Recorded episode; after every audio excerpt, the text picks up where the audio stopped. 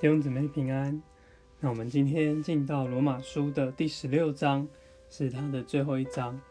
那我们在这一章呢，看见它跟第一章有一个很大的对比。第一章讲到我们都是何等不堪的罪人，但是我们竟然在罗马书第十六章看见众教会彼此的连结，在这里有一个非常甜美建造的光景。保罗能够向他们彼此的问安，那我们就可以来看看，到底是经过了。那其实就是前面这几章这样的变化，所以才诶带进了十六章这样一个甜美的结果。保罗他至少向二十九位的圣徒向他们有关切有问候。好，那我们就先来看第一个一节，他就讲到他推荐这个姊妹菲比，菲比是女执事服侍的人，保罗实在非常的敬重她。那三节呢讲到这个保罗在。应该是以佛所召会吧，在那里一同做工，同过召会生活过的百基拉和雅居拉。那我们知道百基拉她是姊妹，所以看见保罗在这里把它摆在前头，就表示在开家的事上呢，是以姊妹在这个在为为前面的。看见他们将自己的性命，将自己的景象置于度外。那。他们也看见五节呢，看见这个家家中的教会，他们是背负了这个家里面的教会的一个责任。那再来呢，我们可以看到这个十六节，基督的众教会都问你们安，就看见这个教会都是属于基督的，不是属于某某人的。你们，那我们盼望我们。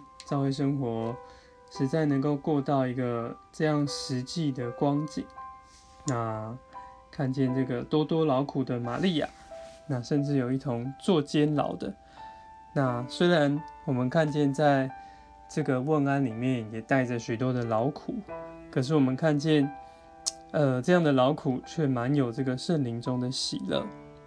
我们实在是需要像保罗一样。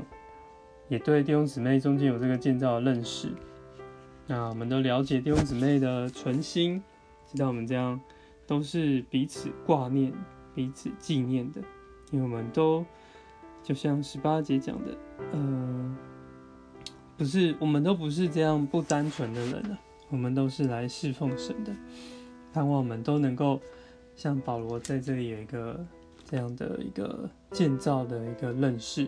一个建造的图画，所以我们就不会遇到一些谣言想要破坏我们对弟兄姊妹感觉的时候，诶，我们在这里就不会随从这些谣言起舞，给撒旦有地步。好，那从十六章的总瓜呢，我们可以看到教会生活有五个方面。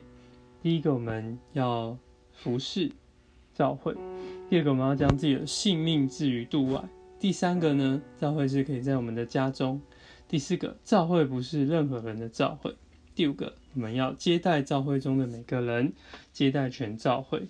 那这实在是一个教会生活的正确的光景，重要的指标，看我们都能够呃一同的有份，将这样教会生活实行出来。嗯，那我们可以在十六节里面呢。那我们来用二十五、二十二十五、二十六节来祷告。